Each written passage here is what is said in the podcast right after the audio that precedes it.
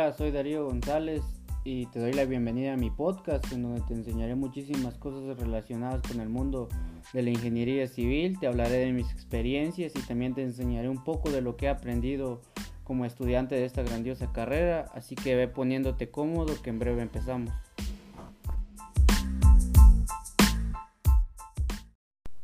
Hola, ¿qué tal? Espero que te encuentres bien. En este capítulo vamos a hablar acerca de las losas tradicionales.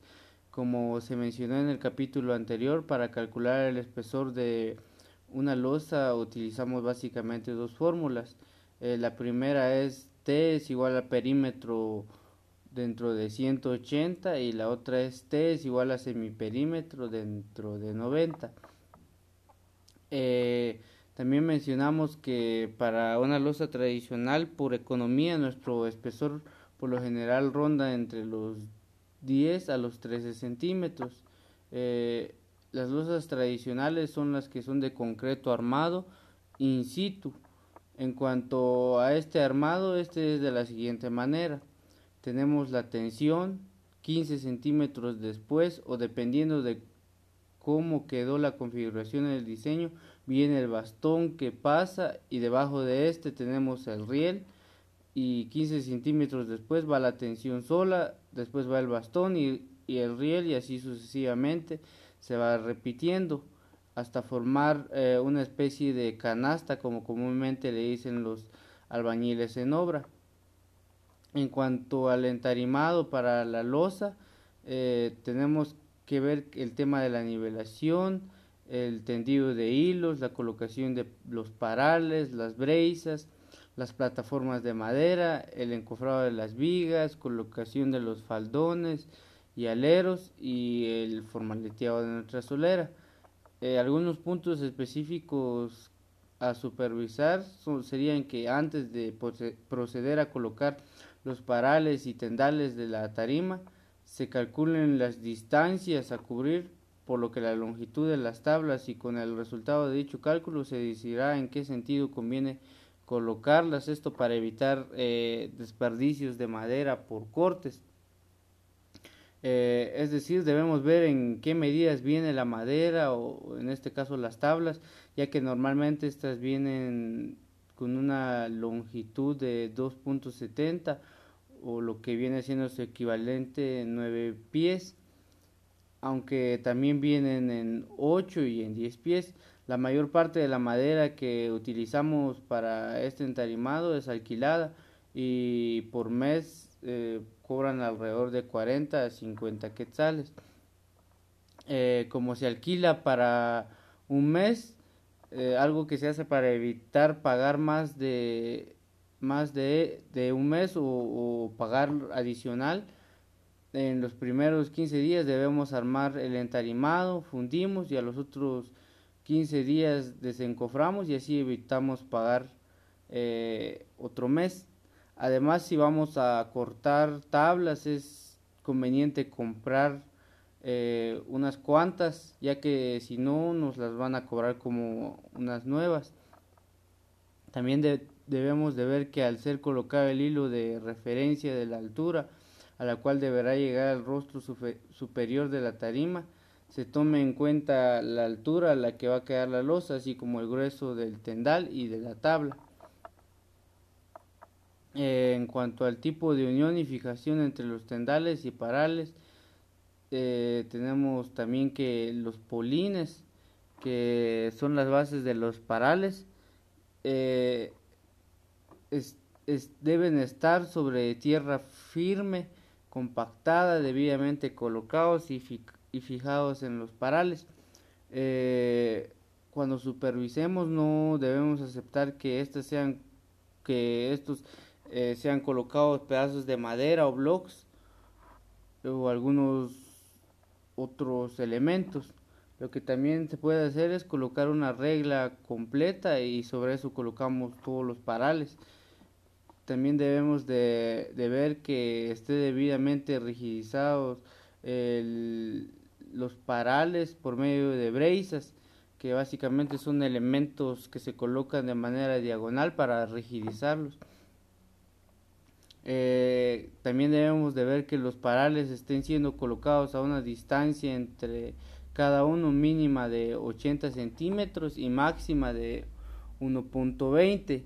Si colocamos, por ejemplo, a 60 está bien, pero lo que, lo que pasaría es que necesitaríamos mucha madera y si colocamos a distancias mayores de 1.20 hay probabilidad de que se caiga nuestro, nuestra estructura, en este caso la losa, por lo que la mayoría lo suele colocar a un metro ya que esto se mantiene entre el rango. También debemos de revisar que el encofrado de las vigas sea de acuerdo a las secciones indicadas en los planos respectivos. En cuanto a los faldones y formaleteado de los aleros, eh, este debe de ser de acuerdo a la proyección de la losa. Eh, como siempre, esto debe estar indicado en nuestros planos. Eh, esto más se hace para lo que son los voladizos, ya que depende de la longitud de estos es que se hace los aleros. también que debemos de ver que estos en, en donde vaya a ir la gota de tipo hundida sea colocada y fijada en las tablas de, tubería respectiva. La gota hundida es la que evita que el agua regrese por la losa. Toda, toda losa tiene que llevar sí o sí, ya que de lo contrario eh, estaría regresando el agua en lo que es la parte de abajo de nuestra losa y, estaría causando eh, lo que es humedad y manchas. Básicamente se coloca lo que es un medio tubo de ya sea de media o, de tres cuartos. Eh, este se coloca en donde se va a fundir lo que es el lo que es el, el, perímetro de nuestra losa para, para, evitar el problema que habíamos mencionado. Eh, también debemos de ver que eh, para colocar este también podemos eh, fijarlo con clavos y cuando fundamos automáticamente nos quede ese detalle que estamos buscando. Con esto, cuando llueva, aunque el agua tope con el espesor del voladizo y quiera correr por debajo de la losa, automáticamente se va a topar con este detalle y este va a evitar que el agua continúe otra alternativa para realizar la gota hundida es colocar clavos de concreto o dejar clavos dentro de la fundición. Esto se hace después de que retiremos la formaleta, colocamos una regla de madera o un tubo de metal de un lado y del otro un faldón para que se rellene con concreto lanzado el, espacio que, que quede entre ambos. Los clavos en el concreto son para evitar que con el tiempo se desprenda la sabieta, ya que cada vez que debamos hacer un repello mayor de un centímetro tenemos que colocar eh, o malla o clavos. Entre los clavos por lo general se coloca alambre de amarre para hacer una malla y el, el lanzado se hace capa por capa y casi que se coloca una capa por día. Eh, también tenemos que en una losa inclinada no se necesita de una gota hundida, ya que como eh, ya le dimos una inclinación, el agua va a deslizarse y va a llegar al punto donde termina la inclinación y va a caer directamente. Eh, también es, es recomendable que hasta las vigas les debamos de colocar su gota hundida. También eh, continuando con lo que son los aspectos a inspeccionar en, en lo que es el armado de la, de la tarima, eh, debemos de ver que este quede horizontalmente y a nivel y para cerciorarnos de que si quede así podemos realizar eh, algunas pruebas, por ejemplo con, con, el nivel de burbuja. También debemos de ver que en las tablas hayan sido colocadas y, y, no hayan sido colocadas y clavadas a presión, eh, ya que al hincharse la madera por la acción del agua y la humedad debido al proceso de fundición se deformará provocando así ondulaciones y desniveles en la losa. Eh, por eso es muy importante que dejemos una separación entre las tablas. Además de ello, eh, mojamos la tabla antes de fundir para que esté húmeda y no absorba el agua del concreto y la otra es para que se hinche y llene todos estos espacios que, que, vamos dejando nosotros. También debemos de ver que al estar terminada la tarima sean tapados los espacios que hayan quedado entre las tablas para evitar alguna fuga de concreto. Esto es bien importante porque como, como lo menciona aquí, eh, lo que buscamos es evitar fugas.